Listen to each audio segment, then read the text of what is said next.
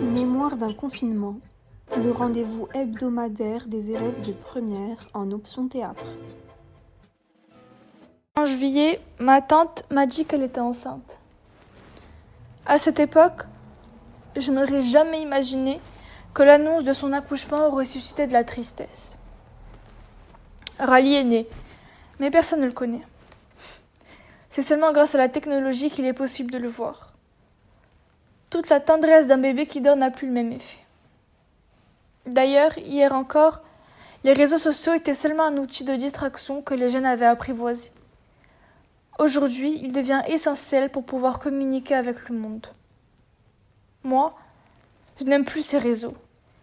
Cet outil qui me permettait de m'évader dans mon monde n'existe plus. Je me réveille chaque matin en me demandant de quoi est fait demain en espérant que tout ce qui se passe n'est qu'une blague de mauvais goût, une expérience scientifique loufoque pour voir si l'homme peut se permettre de vivre sans surconsommation. Mais à cause des réseaux, je redescends sur Terre et je réalise que mon rêve n'en est qu'un. Les nouvelles technologies faisaient partie de mon quotidien.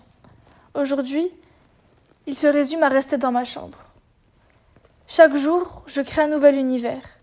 Je me dis que je vais changer la déco, faire du tri, lire le livre posé sur ma table de chevet depuis des semaines, mais finalement je ne fais rien. Je n'ai quand même pas envie de sortir de ce petit cocon que j'ai créé il y a des années. Les journées passent tellement vite que tout ce que j'avais prévu de faire tombe à l'eau. Ça aussi, ça me fait peur. J'ai essayé de me trouver de nouvelles occupations, comme la cuisine, et j'ai été agréablement surprise. Je noie toute cette frustration en préparant des desserts à mes parents, eux aussi surpris de me voir cuisiner. À la maison, ça ne se passe pas si mal que ça. Tout le monde trouve des choses à faire. Par exemple, mon père s'est trouvé une passion pour les jeux vidéo malgré son bas niveau.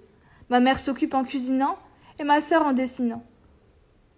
Cette situation m'a fait réaliser à quel point il était important de garder contact avec toutes les personnes qui me sont chères, comme mes grands-parents que je n'avais pas l'habitude d'appeler. Discuter avec eux me fait du bien.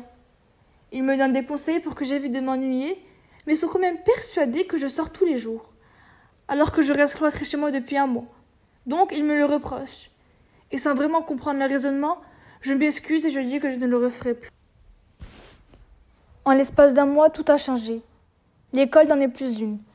Selon moi, à part l'aspect éducatif, l'école est un endroit où l'on se découvre de nouvelles passions, comme le théâtre.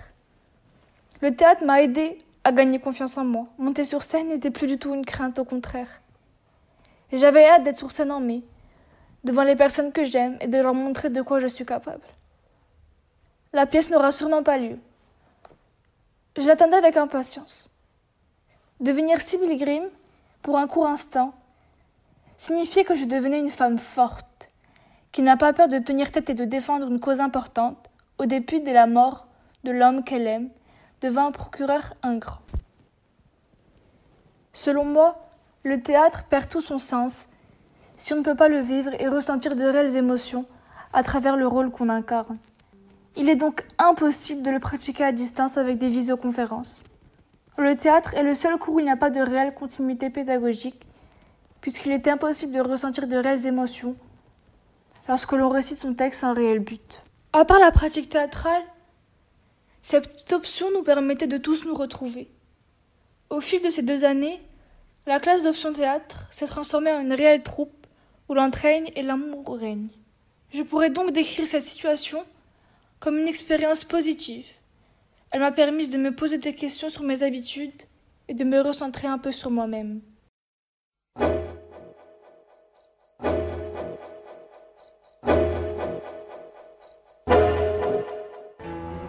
Mémoire d'un confinement, le rendez-vous hebdomadaire des élèves de première en option théâtre.